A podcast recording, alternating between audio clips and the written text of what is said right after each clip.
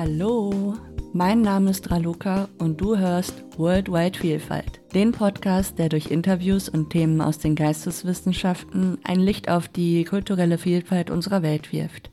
Hier geht es um Menschen, Kultur und Sprache. Dabei ist das Thema Sprache im Sinne der Sprachwissenschaft bisher sehr kurz gekommen. Heute möchte ich das aber ändern, indem ich dich in die Welt der Semiotik mitnehme. Die Semiotik ist die Lehre vom Zeichen. Sie ist eng mit der Bedeutungslehre, also der sogenannten Semantik, verbunden und stellt einen der grundlegenden Teilbereiche der Sprachwissenschaft dar. Im Laufe der Folge gehe ich zunächst auf Charles Sanders Peirce und Ferdinand de Saussure ein, die etwa Ende des 19. Jahrhunderts bzw. Anfang des 20. Jahrhunderts Theorien aufgestellt haben, die für die Semiotik noch immer von Bedeutung sind. Aber nun eins nach dem anderen. In der Semiotik gibt es verschiedene Kategorien von Zeichen. Allen ist die Eigenschaft gemeinsam, anstelle von etwas für etwas zu stehen, beziehungsweise auf etwas zu verweisen. Charles Sanders Peirce hat diese Kategorien etwa zum Ende des 19. Jahrhunderts eingeführt. Sie sind nicht immer leicht voneinander zu unterscheiden und besitzen zudem noch weitere Unterarten. Hier geht es zunächst um die drei Hauptkategorien. Das Icon, den Index und das Symbol. Ein Icon bildet die Form eines Gegenstands ab, den wir etwa so, wie das Icon ihn abbildet, auch in der Realität wiederfinden. Ein gemalter Apfel sieht eben aus wie ein möglicher realer Apfel. Die Größe, die Farbe und die Form mögen variieren, und doch werden Kerneigenschaften abgebildet, die auf diese ganz bestimmte Sache verweisen. Icons können aber auch auf Menschen und ihre Zustände verweisen. Denk beispielsweise an Schilder mit menschenähnlichen Abbildungen. Sie zeigen uns in einem bestimmten Zustand, wartend, gehend, stehend und so weiter. Dann gibt es dann noch den Index. Er bildet raumzeitliche Zusammenhänge oder anders gesagt Ursache-Folge-Beziehungen ab. Sehen wir beispielsweise Rauch, ist dies ein Hinweis auf Feuer. Hören wir eine Sirene, vermuten wir vielleicht einen Rettungswagen in der Nähe. In beiden Fällen nehmen wir visuell oder auditiv Signale wahr, die in uns den Gedanken an etwas anderes auslösen. Das Symbol wiederum ist ein Zeichen, das wir per Konvention für einen Gegenstand oder einen Sachverhalt im übertragenen Sinne verwenden.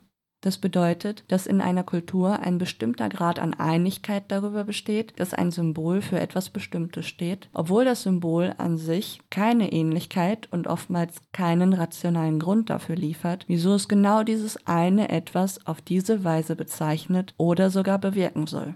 Ein einfaches Beispiel wäre das Kleeblatt, das in unserem Kulturkreis meist mit Glück assoziiert wird. Komplizierter wird es dann beim Granatapfel. Er kann sowohl für das ewige Leben und Fruchtbarkeit stehen, als auch für den Tod, was er an sich gegenteilig ist. Das ist alles wirklich runtergebrochen bis auf das Notwendigste, um überhaupt in die Denkweise der Semiotik einsteigen zu können. Ein Element der Überlegungen von Pierce, welches ich noch nicht erwähnt habe, ist der Gedanke, dass zwischen dem Zeichen und einer Sache natürliche oder sagen wir mal unnatürliche Verbindungen bestehen. Beim Icon können wir von einer natürlichen Verbindung sprechen, da das Zeichen ja einen Gegenstand genau so abbildet, dass wir auf den ersten Blick erkennen, worum es sich handelt.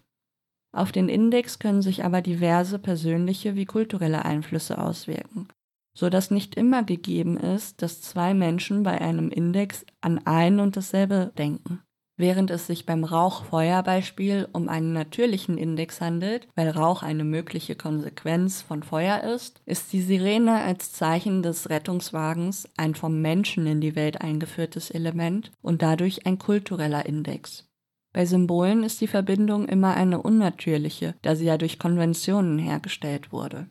Zwar gab es keine Versammlung, bei der abgestimmt wurde, welche Gegenstände welches Zeichen erhalten, aber dadurch, dass wir beispielsweise das Kleeblatt im Sinne eines Glücksbringers verwenden, aktualisieren wir die symbolische Bedeutung immer wieder von neuem.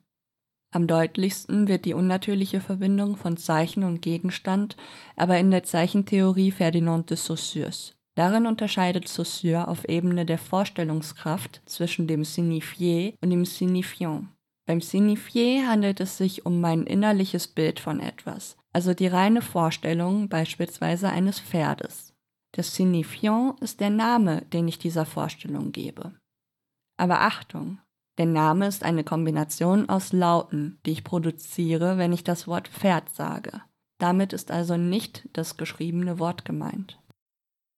Die Verbindung zwischen der Vorstellung von einem Pferd und der Lautstruktur, die ich mit der Vorstellung eines Pferdes verbinde, ist willkürlich. Es gibt also keinen naheliegenden Grund dafür, dass ich ein Pferd Pferd nenne. Der Name geht ja nicht aus der Gestalt des Pferdes hervor, sondern wurde ihm vom Menschen zugeteilt.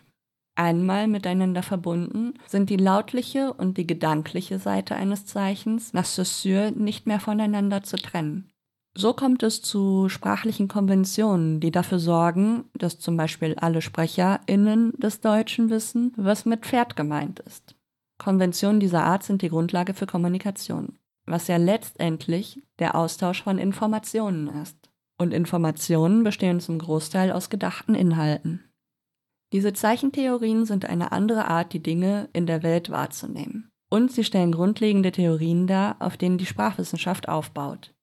Aus den von Peirce aufgestellten Zeichenkategorien und den posthum veröffentlichten Theorien Saussures entwickelten sich im Laufe der Zeit weitere Zeichen- und Kommunikationsmodelle, die den Zusammenhang von Zeichen, Bedeutung und Realität darzustellen versuchen. Diese Weiterentwicklungen schaffen den Übergang von der Semiotik hin zur Semantik und zu der Pragmatik, die sich mit der Entstehung von Bedeutung im Rahmen zwischenmenschlicher Kommunikation befasst. Zur Pragmatik kommen wir aber ein anderes Mal.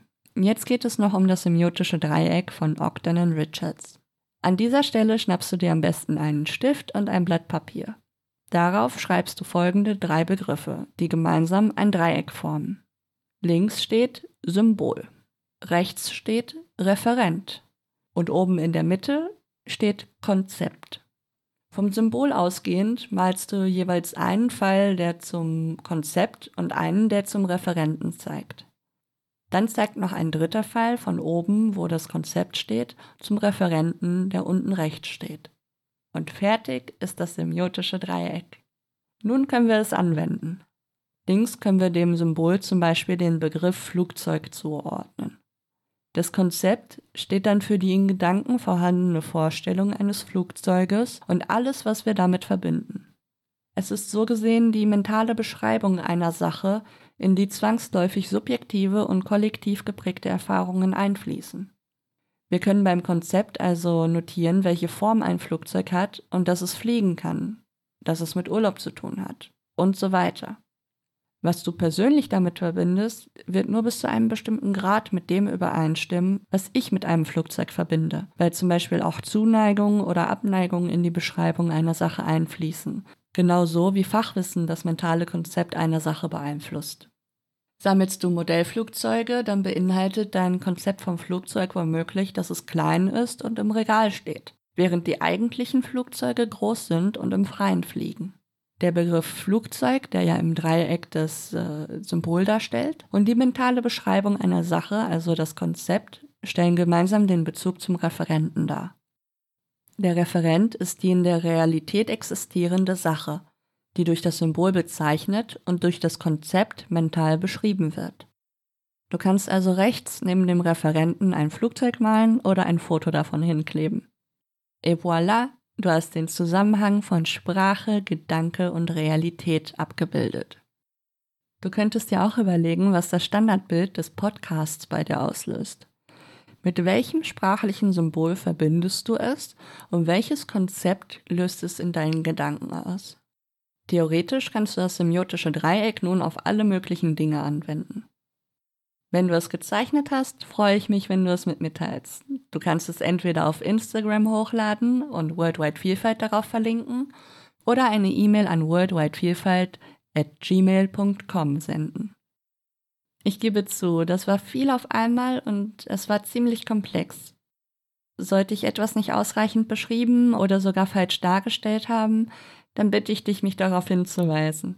Auch Umberto Eco hat sich in zahlreichen wissenschaftlichen Arbeiten mit Zeichentheorien befasst.